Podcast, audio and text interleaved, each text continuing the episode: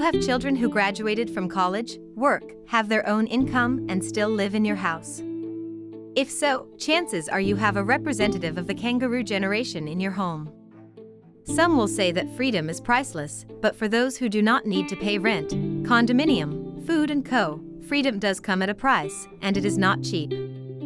The accommodation to a standard of living that they would hardly be able to sustain may be one of the explanations for why 60% of young Brazilians between 25 and 34 years old choose to stay with their parents, according to IBGE data.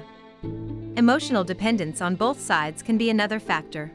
We may even be shocked to learn that in some countries children leave for university and never return. Is this related to our culture? Perhaps not, after all, in the United States, the phenomenon is repeated. The third largest North American insurance company pointed out in a recent survey that, in July 2020, 52% of young adults lived with one or both parents.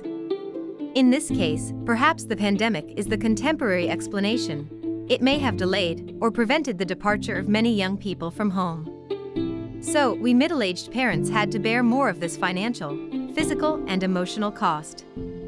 The pandemic was not kind to us 50 plus parents. In addition to having suffered from the increase in ageism in society and in the labor market, we had to turn in our 30s, or rather, in our 50s, to take care of our elderly, confined and stressed, often sick parents, and our children anxious, also stressed, either by unemployment or by the imminent burnout.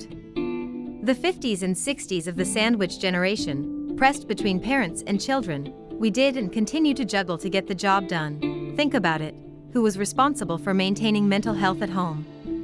The same research cited above shows that women were most impacted during the pandemic. We are the official caregivers of parents, children, and, when we have a partner, his too. In fact, if you need to, we also take care of your grandchildren, double sandwich generation, or double sandwich, whichever you prefer. The first academic studies on the subject date back to the 1980s, such as that by Dorothy Miller, The Sandwich Generation, Adult Children of the Aging, 1981, who defines the sandwich generation as middle-aged adults compressed by demands of one or both surviving parents and dependent children and or grandchildren. In most of these researches, women appear as the main responsible for this care and, like many analyses that try to aggregate people within a generational concept, there is no consensus among authors about the ages that delimit it ranging from 40 to 69 years old. In the United States, studies show that one third of Generation Y has been pushed to assume responsibilities for Generation Sandwich due to the economic problems generated by the pandemic. After all, if there is no job for those over 50, who will assume the family's financial responsibilities? There they also discuss the consequences that the new family design will bring, in which the elderly will have one or no children to support their care is here? As always, we wait for the bomb to go off first and then do something about it. This has been the case with the equation increase in life expectancy plus fall in fertility rates, and with ageism, which corrodes our social fabric and excludes people over 50 from the labor market, without doing anything. We are not good at planning, we are always chasing losses. The lack of subsidies from the government to encourage the insertion of mature professionals in organizations, as well as more flexible work formats by companies, make not only our lives difficult, but also the possibility of making a nest egg for the our own aging. In fact, the lack of work per se does that.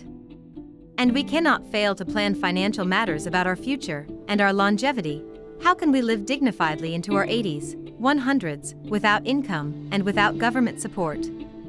One idea for companies concerned about their social role would be to extend maternity benefits to caregivers, with daycare centers and parental leave so that daughters can take care of their elderly parents with health problems, although this can, in practice, further restrict job opportunities for women over 50 years of age. Another solution would be some sort of unconventional financial incentive policy for healthy grandparents to help parents with young children, although this could also contribute to reducing job offers for women as this burden would likely be targeted to organizations, because in Brazil the evolution of this type of debate in the public arena does not seem like something with great chances of success in the short slash medium term. Remote and flexible work can be very interesting for domestic caregivers, those who have the role of caring for elderly parents, sick children, and or grandchildren, allowing them to reconcile personal and professional issues.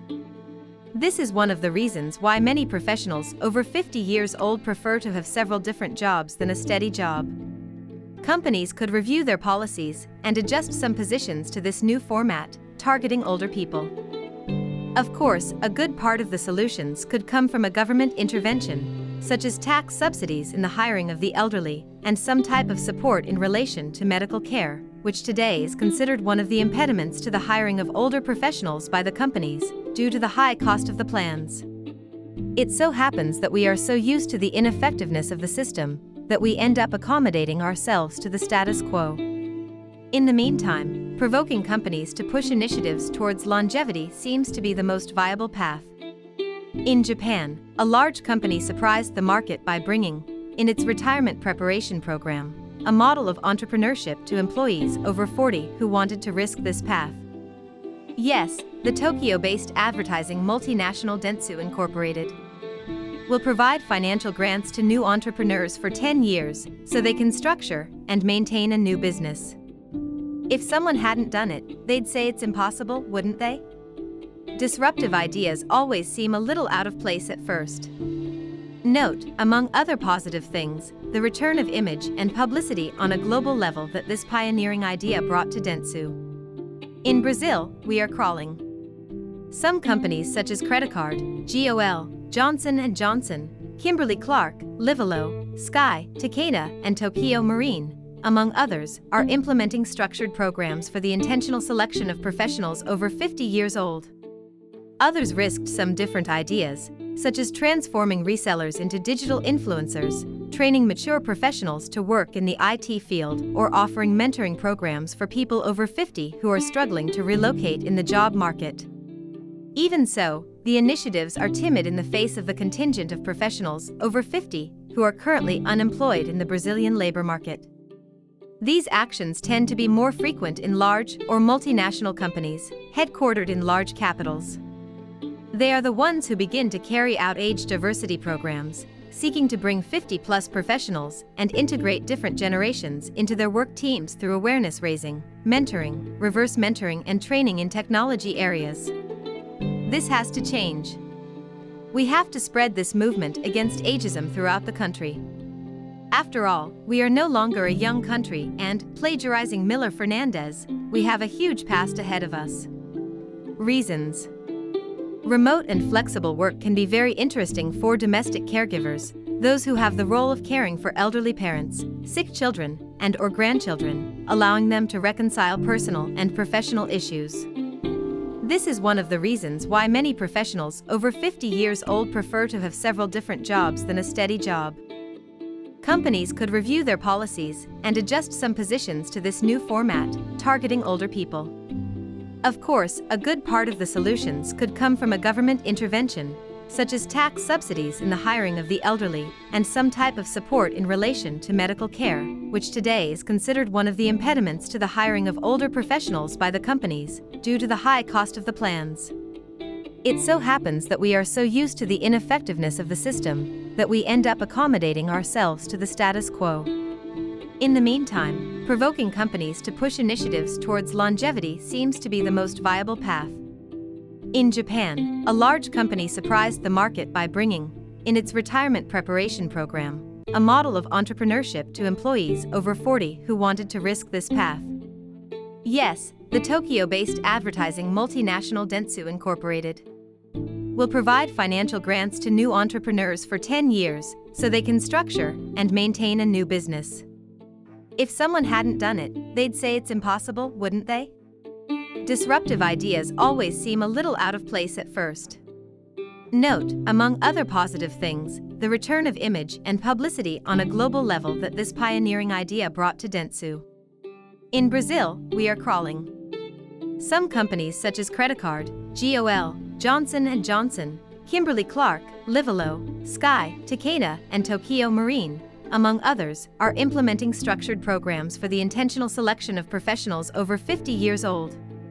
Others risked some different ideas, such as transforming resellers into digital influencers, training mature professionals to work in the IT field, or offering mentoring programs for people over 50 who are struggling to relocate in the job market. Even so, the initiatives are timid in the face of the contingent of professionals over 50 who are currently unemployed in the Brazilian labor market. These actions tend to be more frequent in large or multinational companies, headquartered in large capitals. They are the ones who begin to carry out age diversity programs, seeking to bring 50 plus professionals and integrate different generations into their work teams through awareness raising, mentoring, reverse mentoring, and training in technology areas. This has to change. We have to spread this movement against ageism throughout the country. After all, we are no longer a young country, and, plagiarizing Millôr Fernandes, we have a huge past ahead of us.